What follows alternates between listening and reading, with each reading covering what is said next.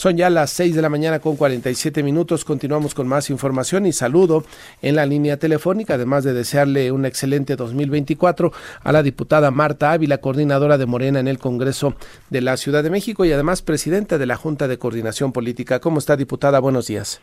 Hola, Martín. Pues muy bien, igual. Un buen año para todas y todos este 2024 y un gusto estar aquí en amanece de Enfoque Noticias. Gracias, eh, diputada. ¿Cuál es la agenda que tienen prevista, diputada? Se lo pregunto, vea yo eh, que hay una convocatoria más o menos por ahí de la una de la tarde.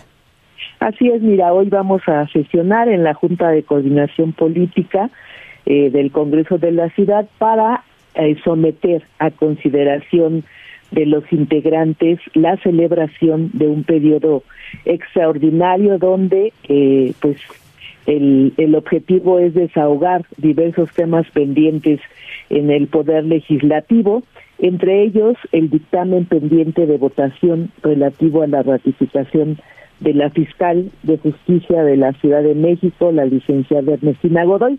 Como bien sabes, la licenciada Ernestina Godoy nos envió un comunicado a la presidenta de la mesa directiva y a tu servidora, donde solicita respetuosamente pues que se someta a votación el dictamen de la Comisión de Administración y Procuración de Justicia relativo a su ratificación. Entonces, pues hoy estaremos discutiendo en la Junta de Coordinación eh, este periodo extraordinario. También quisiera comentarte que aunque algunas y algunos diputados del PAN han declarado en medios que se oponían a esta sesión extraordinaria eh, que la solicitud de la fiscal eh, pues no era correcta y nos da eh, gusto que ayer la presidenta de la mesa directiva haya actuado de manera institucional y bueno pues también mandando un oficio a una servidora diciendo que eh, espera el acuerdo de la Junta de Coordinación porque ella es la que tiene la facultad para convocar a una sesión permanente donde se tendrá que aprobar este periodo extraordinario. Ah, pues qué bien, por lo menos se va perfilando ánimo para sentarse a negociar, a discutir el tema y los temas importantes de la ciudad, por supuesto, el más destacado, el de la Fiscalía, ¿no? Así es, eso es, es correcto. Este, pues hoy vamos a, a presentarlo, como tú bien sabes, este, pues se va a aprobar la ratificación o no, y bueno, ¿qué pasaría con la Fiscalía eh, después de este periodo extraordinario donde se llevará a cabo la votación, pues hay dos posibles resultados. Uno, en el caso de que se apruebe esta ratificación, pues la fiscal va a tener que rendir protesta y continuará con el desarrollo de sus funciones, como lo ha venido haciendo durante estos cuatro años, su segundo periodo al frente de la, de la institución. En caso de que no se aprobara la ratificación el día 8 de enero, eh, pues ella concluirá su gestión y entraría en funciones un encargado de despacho, esto de acuerdo al artículo 46 de la ley orgánica de la Fiscalía, y bueno, pues esta responsabilidad va a corresponder al titular de la Coordinación General de Investigación Territorial. Esos son los dos escenarios que se plantearían. Eh, el periodo extraordinario lo comentan, lo, eh, bueno, en la sesión de hoy, eh, lo plantean, lo proponen, lo aceptan. ¿Cuándo sería mañana o hoy mismo, diputada? Sí, el, el acuerdo, el proyecto de acuerdo que tenemos en la Junta de Coordinación es que se realice el periodo extraordinario el 8 de enero, es lunes 8 de enero.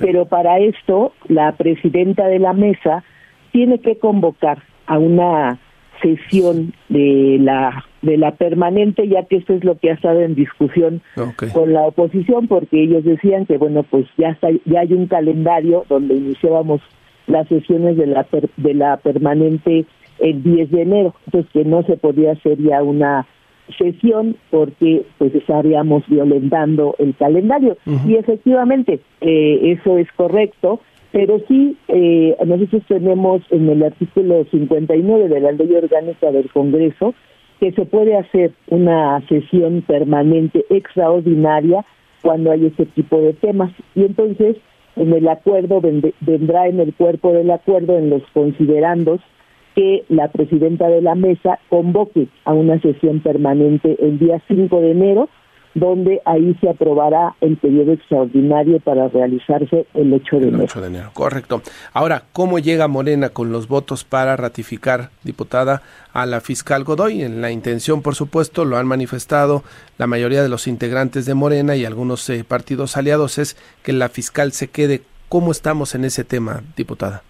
Pues mira, nosotros hemos planteado esa posición que hicimos en el Congreso, la parte que nos corresponde de pues tratar de poder llegar a un acuerdo con la oposición. En particular, pues el PAN ya sabemos que su posición es eh, que no va a votar por la fiscal de Ernestina Godoy, a pesar de los logros que no tienen ningún elemento para no votar, pero pues como tú sabes, con este tema del cártel inmobiliario que la fiscal eh, ha ido de fondo y que no es un asunto de persecución poeta, que ya lo hemos platicado aquí en tu programa, y que además pues ya están eh, vinculados el ex el exalcalde de la Benito Juárez, Cristian y otros exfuncionarios, donde pues inclusive ya se han dado inmuebles y todo esto para disminuir eh, sus condenas.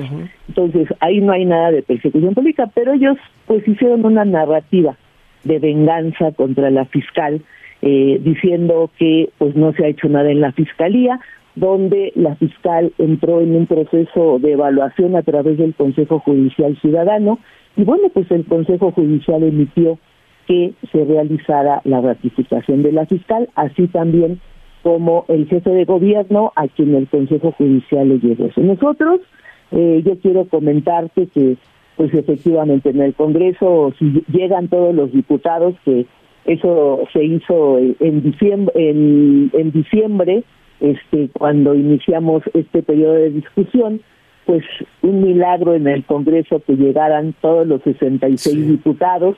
Y entonces pues para esto nosotros teníamos que eh, lograr 44 votos para poder ratificar a la fiscal.